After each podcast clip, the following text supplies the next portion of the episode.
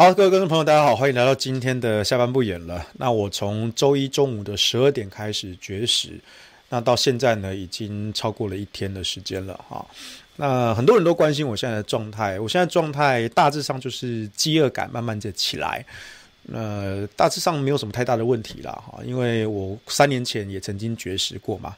啊，当时三年前应该有一百四十几个小小时啊，哈，将近七天的时间哈，我记得好像是六天多，将近七天的时间啊。当时还被送到台大急诊室去哦，在中选会徐州路上哈，那台大急诊室就在对面，很近啊。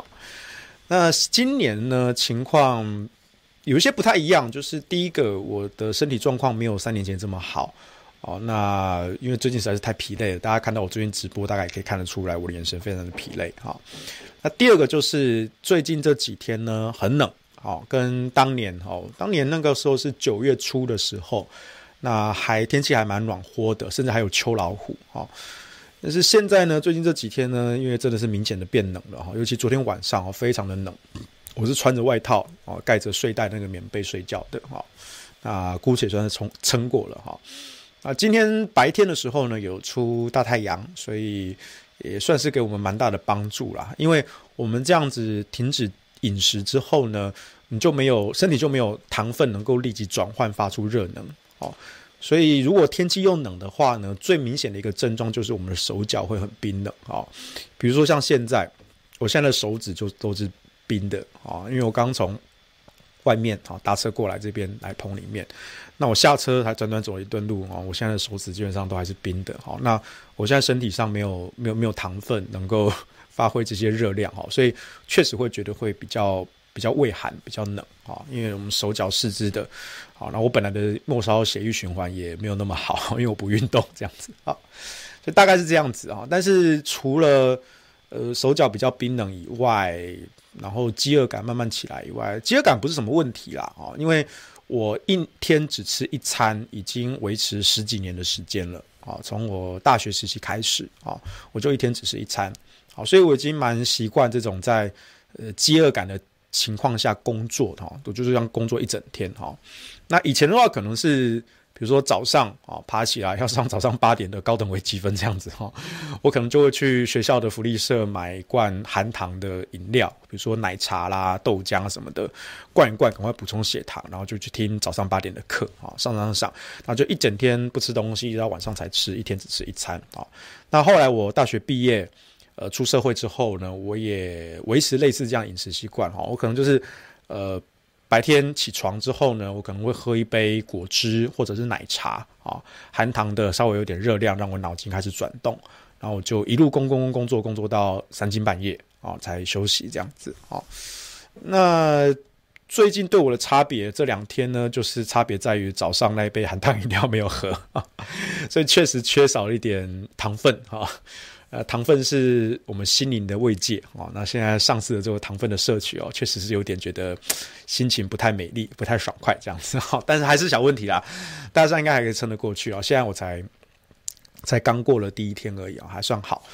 那根据三年前的经验呢，我印象中最难熬的大概是大概是第三、第四天啊，或者第四、第五天左右啊，因为那个时候你的脚步会开始虚浮。然后讲话精神可能有点有气无力的样子，头可能会有点点昏，但是你的神志基本上是清醒的。好，那头昏是因为缺血糖的关系，好，所以你脑袋转不太动。好，但是基本上你神志是清醒的，正常对话应该都还不是问题。这样子，所以就再看看喽。哈，今年的今年总时长应该不会像三年前那么长啦，因为三年前我是呃六天。多哦，甚至将近七天的这个时间啊。那今年呢，我从周一、周五十二点开始到周六的晚上开票结果出来之后，所以看起来应该就差不多六天的时间了哈，跟当年差不多，可能小一点点哈，少一点点的时间，跟当年差不多。可是呢，今年我也说了，我的身体状况其实没有三年前这么好啊。然后今年的天气也比较冷啊，所以我们在。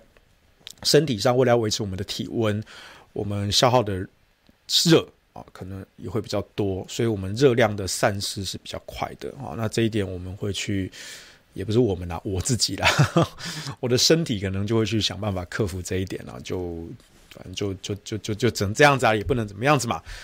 因为很多人就要问说，那师兄你没有必要这样做啊，民进党政府又不会理你这一招，他冷血无情、残酷啊什么的。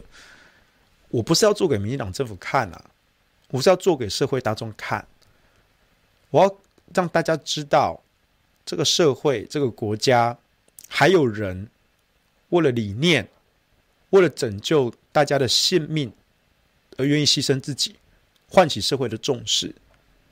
绝食这件事情，在世界各国的抗议跟社会运动之中，都是一个非常重要的一个行为。它当然很激烈，但是它是一个和平、非暴力的一个手段。他以自己的身体当代价、当筹码，去对国家的体制。不合理的政策或法律，发出不平的悲鸣，这是一个普通公民所持有的基本的筹码。我们没有钱，没有势，无党无派，我们没有其他的方法。很多人说：“啊，师兄，你不用这个样子啊，总是有其他方法啊。”那我请问你有什么方法？你现在就可以告诉我，请问是什么方法能够让大家重视这场全国性的公投？你告诉我，去执行，发挥成效。从现在开始，有八成的民众都知道要出门投票，而且票票入轨。那我就现在就可以开始放假了，我什么都不用做了，对不对？我干嘛这样折腾自己呢？但就是因为现实中，其实我们已经没有别的方法了。我们面对民进党的几亿几亿的新台币这种广告预算到处投放，我们作为普通的公民，我们怎么跟国家机器做对抗呢？我们就只剩下我们这一副身躯，烂命一条。我们就是一个普通的公民，但是一个普通的公民也有他的力量去守护他心中的正义，而这个正义对我来说，就是我一再强调的科学、法治跟民主的价值，这三者缺一不可。科学、法治跟民主。而我相信，兼顾了科学、法治跟民主这三条腿之后，最终才能为全体带来选择的自由。所以，为什么我采取这样子激烈的这种绝食这个手段？因为在过去这五场辩论会之中，你有没有注意到，反核方从来不跟你谈空屋的问题？三年前，以核养绿公投跟反空屋公投一起举行。所以反空屋减火力跟以核养绿续用核电这两件事情是直接的被联想在一起的，好，所以大家可以很直观的去投票。但是今年合适的公投，它没有了反空屋公投做搭配，那再加上民进党的政治操作之下，他把它打成蓝绿基本盘的对决，然后媒体上不讨论空污的问题。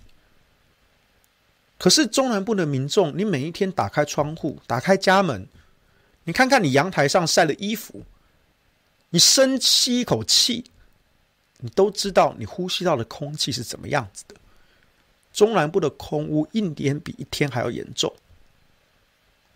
各位知道，光是二零二零年一年，全国因为肺癌死亡的人数就超过九千六百人，超过九千六百人一年，而且这个数字还是每一年在增长的。再过两三年，全国因为肺癌每年死亡的人数就会突破一万人，一万人。你知道福岛核灾才死几个人吗？零。福岛核灾没有人因为辐射而死亡或得癌症，零。你知道日本三一一震灾跟海啸死了多少人吗？两万多，两万多。也就是说，我们只要两年的时间，肺癌死的人数就已经超过三一一震灾了，这多么的可怕！而且你索赔无门，因为这些东西都是慢性的，逐渐侵蚀你的健康，逐渐侵蚀你的生命。有一天你发现不对劲，你去检查出来，哇，四期了，四期到了，死期也不远了。我们现实就是这么悲哀，但是反核方都不跟你讲这个，他都不跟你讲，他不断去跳针核灾啊、核废啊，可是连日本都重启核电了，福岛核灾没有人因为辐射而死亡或得癌症呢、你跟我讲核灾，那你继续跳针核废，世界各国都有办法处理核废啊，核废要一辈子不影响我们的生活啊。那你说他没办法解决？那请问那些火力废气空污直接排放到大气，直接用我们每一个人的肺当做滤网，当做过滤器，这样对我们身体健康的残害，你说这是可以处理、可以控制的吗？所以才造就我们每年将近一万人的肺癌死亡。你们都不谈，只有我谈。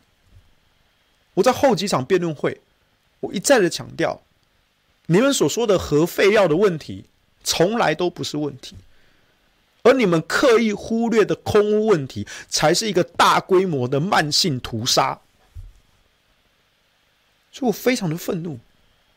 我身为台中人，虽然我这几年住在台北，但是我没有一刻忘记中南部的民众。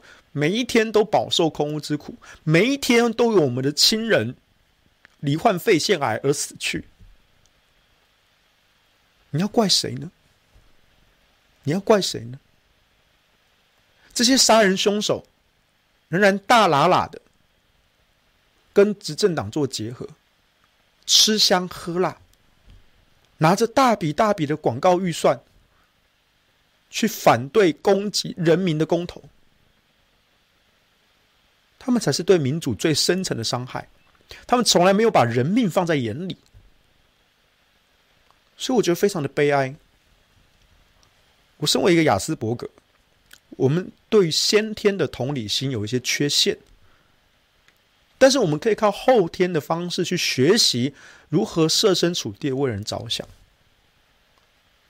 当我看到了中南部的民众因为空屋的问题，每一年每一年。都有这么多的人死去，我觉得我要站出来做一些事情，我要去改变这个样子。这种事情不能继续发生下去。解方是什么？解放就是北部的核市场，你已经盖好了，你就重启啊。核四如果能够重启，中火能够关一半。我没有说全关，我只说关一半。但是光是关一半，就是我们台中人思思念念的几十年的愿望，没有人关得掉，因为北部这座核市场就被拖着。我在五场辩论会之中，我拿出台电的内部文件，一号机两到三年就可以放燃料棒发电，二号机晚个两年，五年大概就可以起来了，整座厂就是五年。现在反核方放话了，硬生生的要把核四的重启从五年拖到十五年，多拖了十年。核四如果没有通过，它不运转，中南部一年要多烧七百三十万吨的煤。你多拖十年，你拖着核四多拖十年，那就是七千三百万吨的煤啊！还要死多少人？你们到底要屠杀到什么程度，你们才会住手？你们才会满意？你们希望飞核家园去贪图那些油水利益？我没有意见，我们从来不挡人财路。但是你谋财可不可以不要害命？你劫货可以不用杀人吧？可不可以放过我们的家人？而且为什么是一个雅斯伯格来教你们什么叫社会化？什么叫做为他人着想？而你们这些反核集团，你们所谓正常的人类，你们的利益熏心到毫无人性。你们跟当年纳粹党把犹太人赶进毒气室。又有什么差别？你把中南部的乡亲都赶进一个充满毒气的未来，逼着我们吸毒气。你们跟当年的纳粹党有什么差别？所以我就非常的愤怒。而且在每一场的辩论会之后，即便我拿出所有的科学证据、论文、研究调查报告，啪一整叠都放在你桌上，我证明对方在胡说八道。但是会后，网军侧翼图卡，甚至总统亲自出手带风向，立委、监委开记者会，假环团找了一些假学者、骗子打手出来开记者会，一直炒新闻，一直跟你跳针断层、断层、断层，核废、核废、核废。我双拳难敌四手啊！我能怎么办呢？我只有一个人呢、我只有一个人，我不能怎么办？我只能拿我自己当筹码，跟你们对抗到底。所以，为什么我最后选择了绝食这件事情？因为这是在社会运动之中一种激烈的，但它是一个和平非暴力的手段，因为它没有对别人施暴。绝食这个行为是对自己。拿自己的身体健康作为代价，来呼唤社会的重视。我们没有伤害任何人，我们伤害自己，是为了避免未来更多人受到伤害。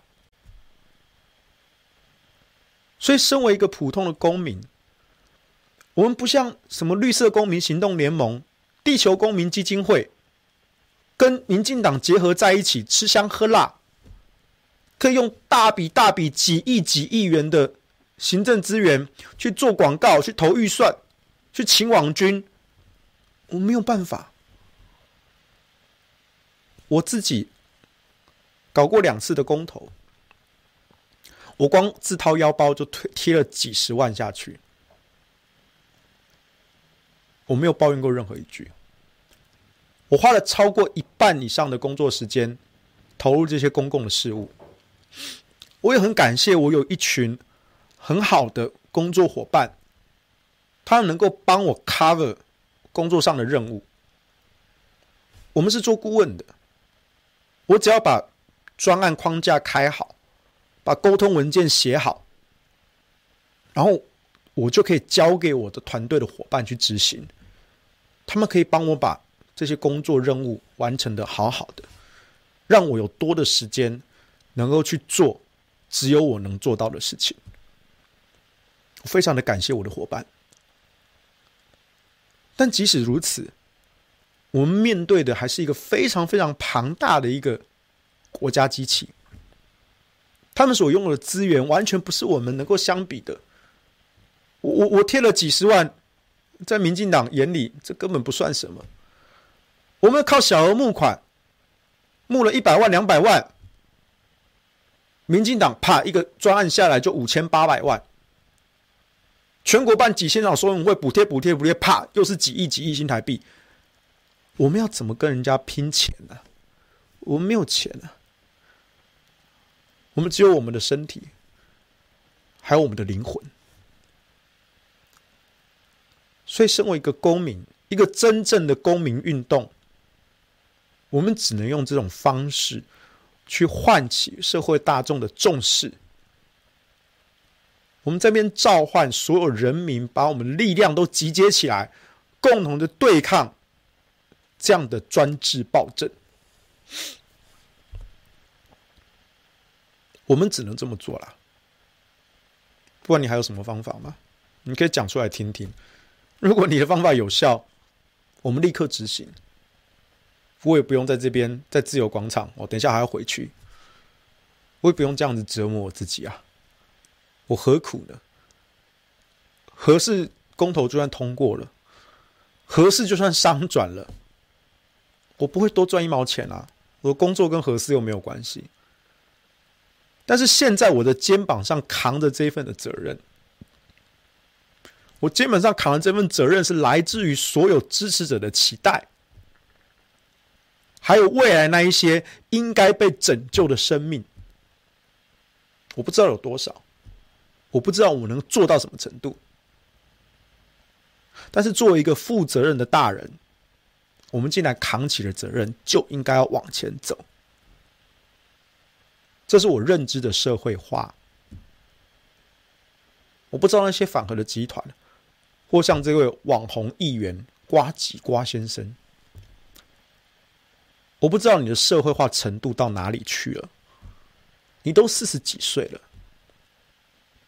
你都四十几了，你除了嘴炮，当民进党的打手，你还有什么成就吗？屁股夹筷子吗？这在才艺竞赛上能表演吗？我不知道了。还有网友说，瓜吉在辩论会上攻击我的学历，其实我没有什么感觉。我当年去英国读书，因为生病的关系，所以放弃学位回台湾休养。我当时研究论文都做得非常好，但是没有办法，身体出问题，这怪不得别人。所以我回到台湾来，我没有读完那个学位。确实，我觉得非常可惜。原本我是要想往学术之路走的，但后来就误打误撞，成就我人生的另一番事业。而且那是很多年前的事情了，二零一二年到现在，八年九年的时间了。我我本来以为出社会几年之后，学历就一点都不重要，所以我从来不酸瓜吉的学历。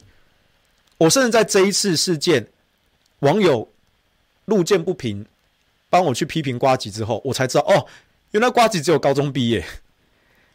啊，你一个高中毕业的人，你来酸，喂，我好歹我清华大学有毕业好吗？我就我后来想说，哦，那幸好我清华的数学跟物理有毕业。虽然我出社会用到最多的是法律跟经济的知识，但是当年数学物理的训练。对我来说是非常有用的。我看事情、思考问题的框架，都跟法律人或者是经纪人不一样。我觉得这些训练是十分受用的。就算后来当年我并没有继续往学术方向走，但是我意外的发现，我的专长可以用在其他的领域，也跟我一些个人特质有关。啊，可能也不是每一个数学系毕业或是物理系毕业的人都可以做到像我这样的事情。我有只有我才能做到的事情，这就是我的独特之处。那我觉得这样很好。我们出社会这么多年了，没有人在看学历的。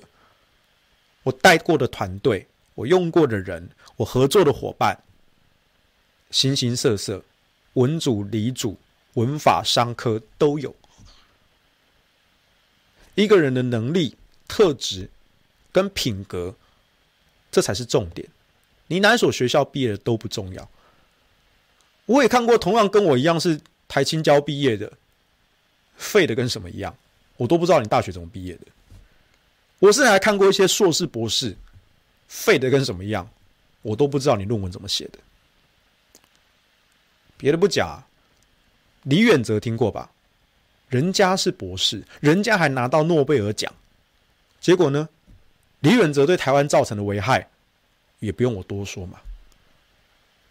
所以我觉得很很有趣的是，怎么会是一个四十几岁的大叔，然后他的学历也不是很漂亮，但我没有要酸这一点，结果他反而反过来攻击我。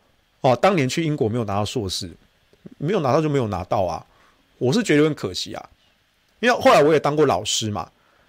所以我每一次在教我的学生，或者是近年我去大学、高中演讲的时候，我都会跟同学说：“你们这些小兔崽子，你们现在有机会能够读书，是多么幸福美好的事情！我看到你们真的是羡慕、嫉妒、恨呐！你们可以安安稳稳、舒舒服服的读书，可以待在学校这样一个单纯的环境，无忧无虑的。好。”这太好了！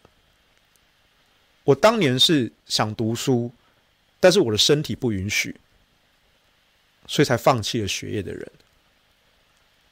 所以读书是这一件很美好的事情，我真的希望大家多读书。但这社会上有很多人，他就是不读书。你不读书就不读书，你要懂得藏拙，你要懂得沉默，但又不会，你又爱现。然后瓜子也很好笑，他在辩论会上夜配自己的 YouTube 频道。他说：“黄师兄，我预判你的预判哦，因为我在每一场辩论会，我都会学九九第二部战斗潮流嘛。你的下一段话是哦这样子预测人家的下一段讲话，所以呱吉上场就说：‘黄师兄，我预判你的预判，你讲的这些论点，我已经拍好了五支 YouTube 影片放在我的频道上，请大家会后去看我的影片。那你那五支影片有没有开盈利啊？哎，这是一个。”全国公投的辩论会，耶，你能不能尊重一下这个辩论会？你有什么论点？你有什么论述？请你在这场辩论会上拿出来秀给大家看看，而不是去业配自己的频道嘛。好，那当然你是一个网红，你想要赚钱，你想要业配自己的频道也没关系。我后来还真的稍微点了一下那五支影片，好，我没有看得很详细啊，随便点两三个，我就知道这五个影片根本就是烂货，因为呢。十二月十一日，呱吉跟我辩论，他说他上传了这支五支影片。好，我看过一轮，发现我在十一月二十八日，十一月二十八日，我在公视的有话好说自办的辩论，我对上蔡中岳那一集是预录的，里面讲的所有论点，我都已经预先的破解，瓜吉预判我的预判。我再讲一次，瓜吉说：“黄师兄，我预判你的预判。”那我现在跟你说，瓜吉，我预判你预判我的预判。我在十一月二十八日我就提前录好了，你讲的所有问题，包括你那五支影片，还包括十二月十一日在辩论会上讲的那一个，尤其是那个什么甲状腺癌，说什么福岛核灾之后，甲状腺癌的比例明显的提升。但是苦无证据，我连这一点我在十一月二十八日的公视有话好说，我就已经破解过了。因为这两年我们 COVID-19 普筛，我以为大家能够理解，我们对一个地区做广筛做普筛，我们就可以抓出很多过去没有发现的潜在感染者。但是这些潜在的感染者呢，它是原本就存在呢，还是最近发生的感染破口才新感染的呢？我没有办法确定嘛，我们一定要说再做进一步的追踪筛检才知道嘛，对不对？福岛也是一样啊，在福岛核灾之前，他们只有抽样的做少数的哦，算出一个很粗略的一个比例。福岛核灾之后，因为担心辐射的外泄造成甲状腺癌，所以他们做了大规模的普筛，找出了一百多个甲状腺癌的案例。哇，一百多个哇，差很多啊！听说提升了六十倍耶！哈，以前都只有个位数的，现在变一百多个，哇，好可怕！可是这一百多个是在福岛核灾前就得了甲状腺癌呢，还是福岛核灾后因为辐射外泄得到了甲状腺癌呢？你不知道啊！我们要看辐射外泄污染这个地区。那照来说，接下来的一年、两年、三年，每一年的这个甲状腺癌的。得病的比例应该会统计上显著的提升才对啊，结果呢，他们持续追踪了几年，发现福岛当地的甲状腺癌根本就没有提升，因为它的剂量太小了。而这一些被筛检出一百多个这个甲状腺的案例，它不是因为核灾辐射造成的，它在核灾之前，它就用自然的方式。对，因为我们每个人都因为自然的方式会几率性的得到癌症，所以这些癌症是本来就存在的，跟核灾的辐射一点关系都没有。那瓜吉他说什么？哦，根据什么什么什么哦，福岛核灾后的甲状腺癌比例提升，你拿不出论文啊，你拿不出医学研究的报告啊，或是你把人家的医学报告讲一半，然后扭曲事实。人家明明第一年做的那个普筛是做一个基准值，这个基准值要跟后面几年做比较、做对照，我们才能知道说，哦，到底是不是当地有辐射外泄造成的污染，造成的甲状腺癌的比例显著的增长？没有啊，后续人家也做了调查，你都不讲啊，那你是不是骗子啊？你瓜吉就是一个骗子啊，还拍什么影片？还有我预判你的预判。我早在十一月二十八日的时候，我就预判你预判我的预判了。我都已经拍好影片，而且那个是公事有话好说啊，我还不是在自己的频道拍啊。那我也没有接有话好说的叶配哦。虽然说我是真的还蛮喜欢有话好说这个节目，我觉得这个节目是真的做的还蛮认真的。好，我再说一次，我没有接有话好说的叶配，但是我就是去上那个辩论，跟蔡中岳堂堂正正的辩完之后预录的，而且这一集它的播出时间刚刚好就是十二月十一日，呱吉跟我辩论的当天晚上网络首播。所以我说，我早就覆盖好一张陷阱牌啦。你瓜吉这种只会作秀的苦无证据大师，你凭什么跟黄世修比？你就是一个嘴炮人而已啊！而且你的稿都不知道是谁给你的，都嘛来自民进党啦，我们都知道啊。你念的稿跟苗博雅、跟蔡中岳一模一样，我在前一段我就已经预先破解了，你还是要硬念。比如说，瓜吉讲到核灾影响的范围很大哦，双北、基隆、宜兰哦，有多少人要因为核灾而撤离？我在上一段我发言的时候，我就说了，最近苏贞昌院长到地方去宣讲，他拿了一张核灾的影响图，范围画的很大，画到整个北台湾，哇，核灾好可怕！但我们一直百思不得其解，这张图到底是哪里来的？你是根据什么模型、什么假设算出来这么大的范围？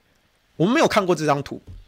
后来直到有一天，有一位网友偶然的发现，网络上有一个叫核弹模拟器。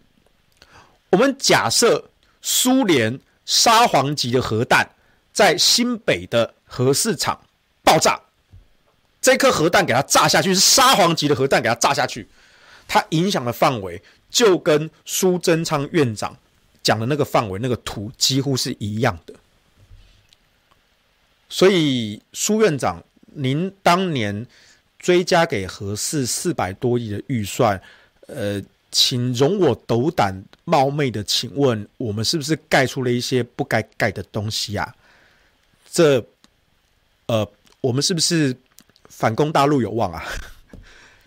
不是嘛？你就拿这种不科学的东西。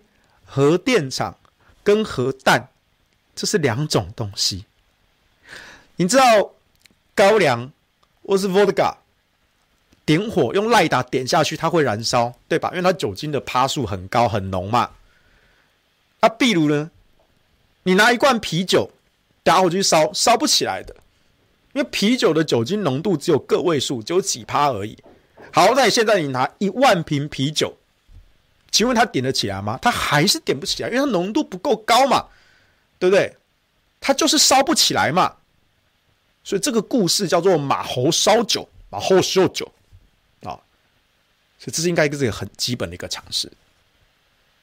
所以这些东西，你连核弹跟核电厂都搞不清楚，你来跟我秀这些前提假设，你都没有跟我搞清楚，你来跟我秀，还业配自己的频道嘞？太无耻了吧！不是赚钱要有数啊！你做正当生意，我从来不挡人财路啊。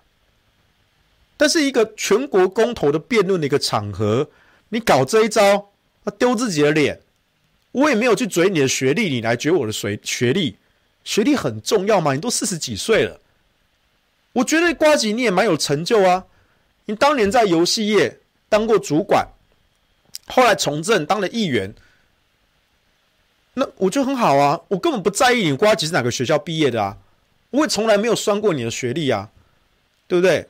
你四十几岁还看重学历这件事情，结果被网友看不下去，说黄世修既然这点这么好嘴的，竟然没有嘴回去。我看到 PTT 的留言，我就说，我我觉得没有什么好嘴的啊，学历这种东西有什么好嘴的？我那网友还帮我讲话，他说世修的修养还相对比较好。对，这种这么好嘴回去，他竟然不愿意嘴，因为我是真的觉得没有必要啊！我觉得一个人的人品、人格的一个差异就在这边可以体现出来啊。但是你看，我每一场都面对这么强的对手，可是他们跟民进党结合在一起吃香喝辣，他们几亿几亿元的预算去花去洗民众的认知，我能怎么办呢？你告诉我啊，我能怎么办？我们只剩最后几天的时间，中间选民只要进来投票，我们就会赢；中间选民没有进来，我们就会输，就是这样一翻两瞪眼。因为民进党政党动员已经成功了，绿营已经归队了，那现在就差在中间选民。可是民进党可以用这种少数的政党动员去盖过全国多数的民意，因为有一半的中间选民都不知道，他现在都还不知道十二月十八日要投票，所以情况是真的很危险，情况真的很危险。我们合适这个案子一直都呈现一比一哦的这个焦灼这个状态，但其实我们守的铜墙铁壁，因为这四个案子之中。其他三个案子原本都是大幅的领先，在民进党几千场的动员之下，被急速的缩进。那唯独只有我们合适，在民进党的几千场的动员之下，铁打不动。有时候我们赢四趴，有时候我们输两趴，有时候我们又赢五趴，我们就始终都在那个误差范围里面，铁打不动。所以难怪民进党一直想要把风向。带到说哦，因为黄士修失言呐，哦，黄士修去恐吓威胁人家啦，哦，所以才导致核四被超车啊。核四没有被超车啊，核四一直就是在误差范围内啊。倒不如说，在没有政党奥援的情况下，我们竟然可以维持这样的一个评判。这当然不只是我的功劳，这还包括这么多年来我们建立起了一个社群跟社会讨论的氛围。很多那些反核用爱发电那些谣言都已经被笑破，大概来沙来口啊，真的，那都是一些老掉牙的把戏啊。所以在这种情况下，核四反而是守的铜墙铁壁的。但现在重点就是，即便我们维持这样子五五波这个局势，我们仍然没有把握一定会获胜，反方一样没有把握，我们双方都没有把握。而关键就在于中间选民能不能进来投票。如果大家能够进来投票，那合适是会过的。合适如果过了，其他三个也会过啊，就安全就 safe 啦。这个胜利条件就是这么单纯，可是单纯不一定简单。那我们有什么方法去催促那些中间的选民？我坦白说，我没有太好的方法，我就只能牺牲我的身体。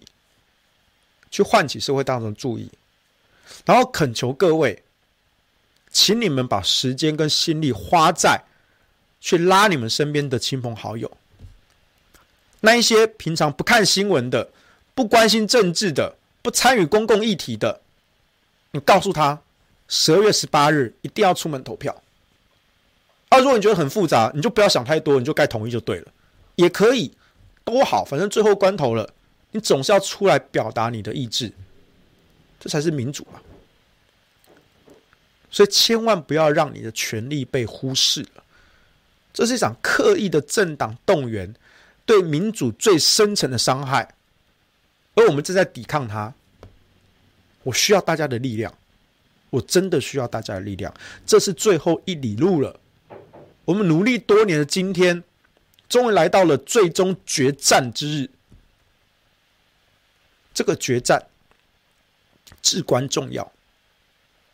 科学的力量虽大，但是我们退无可退。我们的身后就是核市场，我们的身后就是家人朋友的生命健康。所以，请你为了自己，为了家人，为了下一代，请你站出来。最近这几天，有很多我们的志工。分散在各个县市，都已经自发自动的到车站、到捷运站、到夜市、到市场，去站路口、去宣传、去告诉大家十二月十八日要投票。我们没有时间去理会那些政客的盘算算计了，为了个人的利益前途，关我屁事！你要不要当官？你要不要选连任？那是你的事情。你要不要考量说这个表态，那个不表态？我们懒得批评你了。最重要的是催同意票出来，尤其是那些还不知道要投票的人，要告诉他们12月18日至关重要，它决定了台湾的未来，它决定了我们家人生存的权利，而这个是我没有办法直接做到的事情，是透过我的行动呼唤起各位，每一个人都去跟自己的朋友讲，跟自己的家人讲，自由广场发生了什么事情，黄世修说了什么话，你可以不喜欢他，你可以不理会他。但是，请你十二月十八日一定要出来投票，一定要出来投票。就算最后的结果可能不尽人意，中南部就是要多烧七百三十万吨的煤，因为核四不能用，公投被否决了，被翻盘了，破口可能就在新北市，不知道，有可能结局真的会是那样子，那我们也只能认命呢、啊。是全国的民众共同判了我们死刑，我们就只能等待死刑的执行啊！这个好像跟死缓差不多啊，就是一场慢性屠杀。我们就只能一天一天的看着这些煤越烧越多，尤其如果早教公投过了，三阶不能盖。经济部就恐吓我们，中南部要多烧五百万吨煤。那核四如果真的被翻盘，不能用，又要再多烧七百三十万吨，那一年就是一千两百三十万吨啊！十年就破一亿吨的煤啊！而且这样的日子还要持续二十年、三十年、四十年，因为这些火力发电的机组通常是运转到三四十年以上的。那我们怎么办呢？所以我也只能靠绝食抗议这件事情，去希望大家来关注，希望大家出门投票。我也只能这样做啊！我只是一个普通的公民嘛。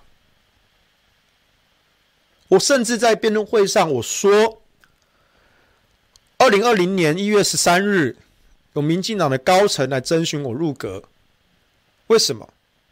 因为当时他们发现非核家园会破功，所以从主流的非核家园派延伸了核三延役派。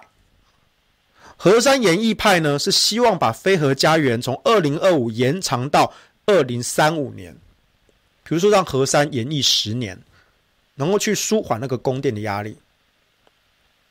所以他们才找我，因为如果你喊出核三延役，非核破功，那以洪申翰为首的这些反核的集团就会跳起来，所以他们需要一个能源领域的意见领袖去帮忙协助沟通，去协调各个部会如何去执行核三重启这件事情，核三延役这件事情。那我就说，如果蔡总统重启核四，我没问题，而且我一毛钱都不要，无偿为国家做事。就后来那个高层就听说。虽然他自己也很讨厌洪森汉，他觉得洪森汉绑架了民进党，可是世修开的这个条件，摆明就是让林非凡跟洪森汉不能做人嘛，这会引起党内很大的风波啊。因为当时洪森汉也才刚刚当选不分区立委才三天呐、三天你就等于甩他一个巴掌，啊洪森汉兴风作浪起来，搞不好蔡总统都压不住，人家是小英男孩。蔡总统多么宠爱他，我们当然不能够惹老佛爷不开心嘛。所以后来这件事情就不了了之。这件事我本来也没打算提的，但就是因为这三年来，我看到蔡政府对中南部的空屋、对火力发电废弃，你们丝毫不理。我过去这么多年，我婉拒很多个政党的邀请。我一律拒绝不分区立委的职位，因为我不屑当立委，我不想要当官。但是我在辩论会上我说，如果核四公投通过，我同样的，我愿意无偿的担任政务委员。政务委员做什么？跨部会的协调，我会来重新打开这座核市场。第一个检查里面到底有没有这些工程的疏失，到底有没有这些弊案。如果有，所有经手的官员，甚至上达总统，我都要追究他们刑责，要他们付出一辈子的代价。这样给人民才有一个交代啊！三千亿的国家级弊案啊！但如果合适这个电厂它其实没有问题，它只是徐永辉为了当官而说谎，他人格问题我们不管。合适这个电厂该用就用，我们请国际的专家做完整的试运转测试。那合适的重启，一号机就是三年呢、啊，二号机晚两年就是五年呢、你说不相信三年能拼起来？我告诉你，三年怎么拼起来？我连完整的 solution 都解好了。试运转测试的负责人是徐永辉，但是徐永辉并不是规划设计试运转的人，他只是负责总执行。他会的也只有那一种方法。我告诉你，一号机怎么三年内拼起来？你们很多人嫌合适是拼装车，你们不满意？好，我现在如你所愿，我们把合适的试运转测试跟安检再验证。整场统包给美国 G 原厂，整场统包，整场测试，整场验收，启动测试七百二十个小时的功率测试，全数交给 GE 公司来执行，他们主导测试，台电在旁辅助测试，确认重启之后，甚至我们可以比照台湾高铁。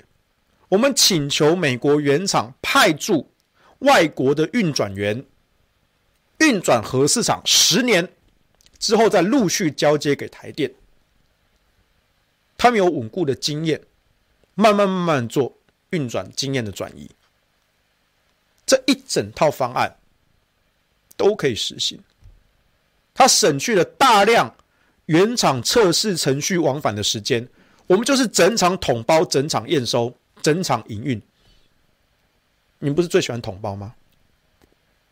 那你说 GE 怎么会答应这种条件呢？当然会，因为核市场几乎已经盖完了，一号机已经完工，二号机也只剩一点点，所以试运转测试的这部分的费用不会高于当年这些大笔的工程预算，而经济部现在又把重启的预算从八百亿喊到一千亿，喊到两千亿。随便你们喊，反正核四每早商转一年，我们就省七百亿。所以，就算你喊到两千亿，我运转三年就赚回来。那因为核四每早商转一年，我就能够省七百亿。如果我们统包给 G 一原厂，整场的做测试，能够提早一年就省七百亿，提早两年就省一千四百亿。我里面一半的利润划给 GE 公司，给你们额外的利润。你觉得这个 contract 他们签不签？他们一定签。所以经济部喊到一千亿、两千亿是在帮我的忙。我的专长就是谈判。你给我一个这么宽松、这么好谈的条件，GE 公司可以赚到更多的利润，台湾这边也能够因为提早商转。而一年就省七百亿的新台币，两年、三年，还说你们要十五年呢？我们三年内就把一号机拼起来给你看。我们每早拼出一年，我们就省七百亿的新台币，这一半的利润我们就划给 GE 公司，他绝对接这个案子。这是一个双赢的谈判条件啊！天底下没有比这个更好谈的条件了，多么好谈的谈判啊！你今天你是 GE 公司接不接？你今天你是台电公司，你谈不谈？谈呐、双赢呢、整套的 solution 我都帮你写好了，预算细项科目我全部都准备好了。根据我从府院高层拿到那一份内部的文件，你说黄文修自称被延揽入阁，自称跟府院高层关系很熟，黄文修是幻想的，谁跟你幻想啊？如果今天我是为了求官。我会一毛钱都不拿吗？你什么时候看过一个一毛钱都不拿的求官的人？今天如果马英九说蔡英文只要承认九二共识，他愿意担任两岸交流特使，为两岸和平而努力，你觉得这叫马英九求官吗？马英九不需要，黄士修也不需要。我今天想要当官当立委，我早就是立委了，但是我一毛钱都不想拿，因为你们买不起我的自由。但我可以卖出我的个人自由，买进全体国民选择的自由。我无偿的担任政委，督导全权负责合适的重启。我召集台电团队跟美国居公司做谈判，可以谈到一个非常好的条件。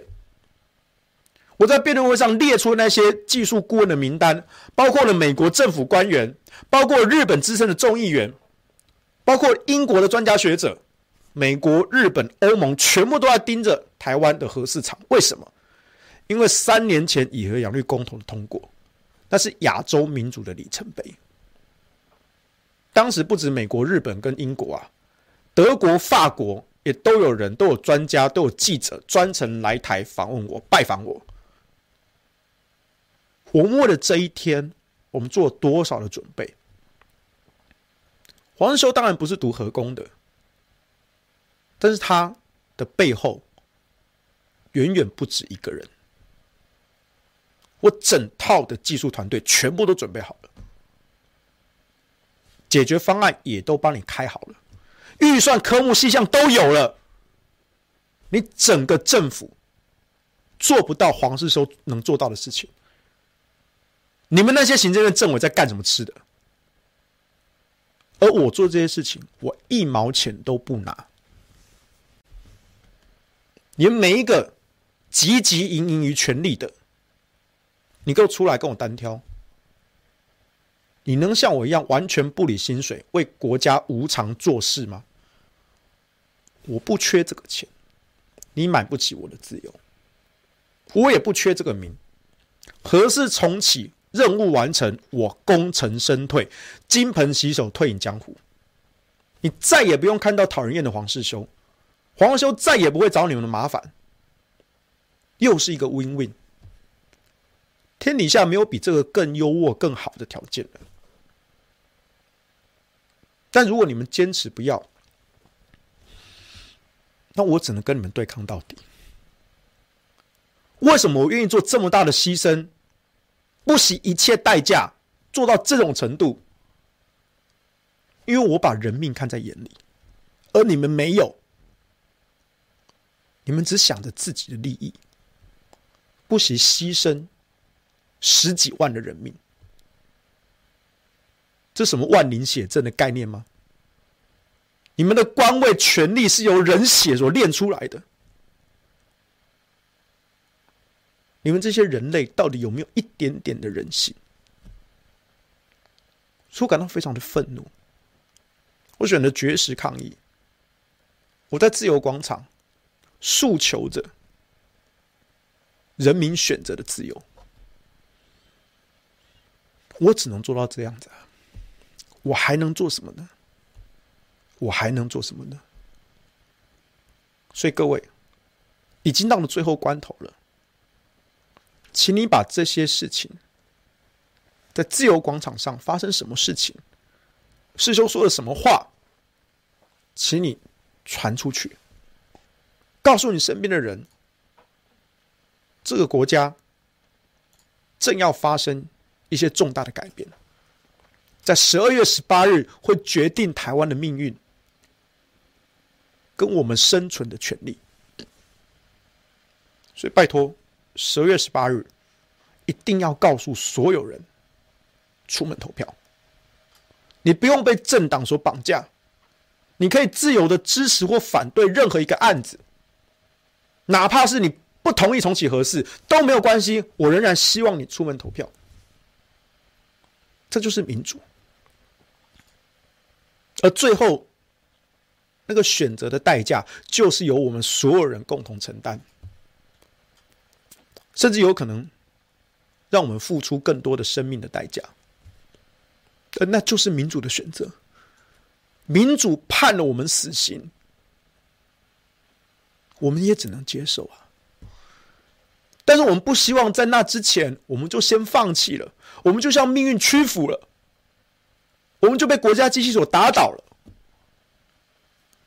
这不是我学习到的精神。人类之所以可贵，就是因为我们永远不屈服于命运。我们要战斗到最后一刻。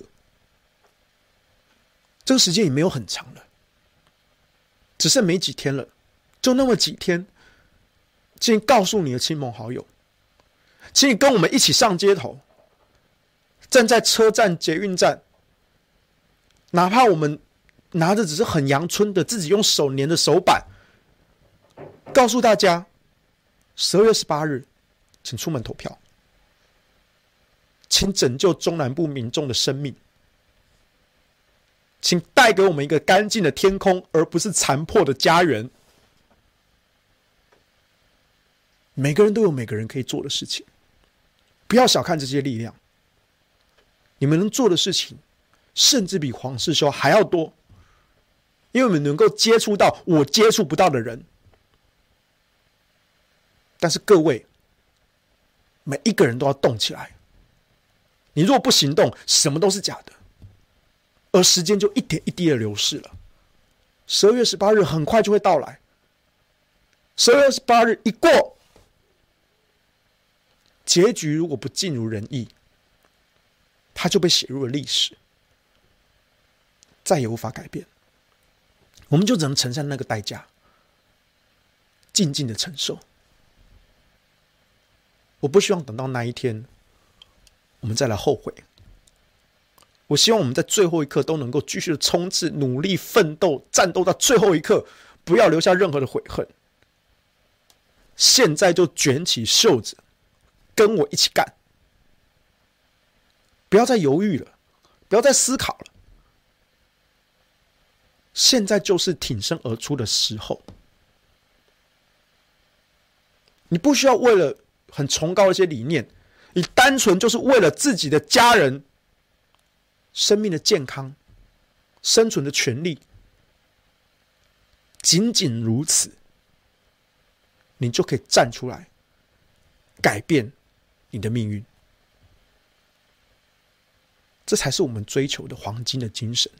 不要屈服于命运，行动起来，战斗到最后一刻。所以，拜托各位，真的，我们时间已经不多了，不要留下任何的悔恨，也不要让我的牺牲白费。我都可以不计一切代价做到这种程度，请你不要让我的牺牲白费，请你把这些事情给传出去，给传出去。让每一个人都知道，我们希望每一个故事都有一个圆满的结局。我们没有把握，但是我们会努力战斗到最后一刻。好，以上，真的真的时间不多了。好，好，感谢各位。那我等一下呢，我就会回到自由广场去。好那当然，我状况可能不太好啊。那我会努力撑到最后一刻啊！我在我的战场上努力，也请你们在你们的战场上持续奋斗作战。接下来的事情就交给你们了，拜托，一起加油吧，战斗到底！拜拜。